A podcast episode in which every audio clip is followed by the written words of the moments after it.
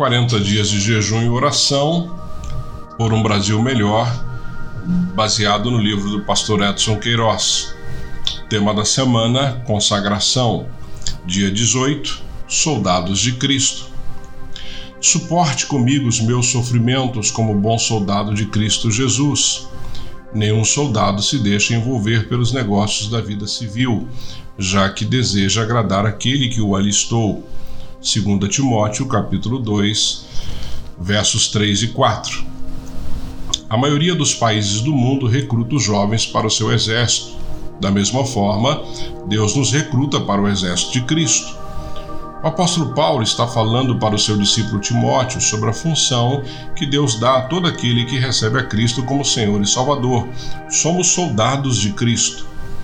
Quero separar algumas características do soldado e aplicá-las à nossa vida cristã.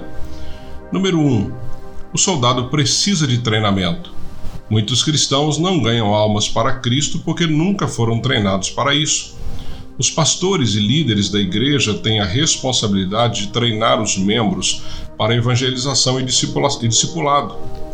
Número 2. O soldado deve estar disponível. Deus nos deu o direito de escolha e muitos de nós não temos escolhido servi-lo.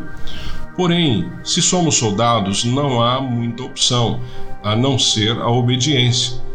Precisamos estar à disposição do nosso comandante em chefe, Jesus Cristo. O soldado 3. O soldado tem que fazer a sua parte na guerra. O soldado que está no meio da guerra deve estar consciente das, das estratégias contra o inimigo. Cada soldado de Cristo precisa fazer a sua parte. Infelizmente, muitos soldados não estão na batalha e por isso o inimigo tem conquistado o terreno que poderíamos reverter para o reino de Deus.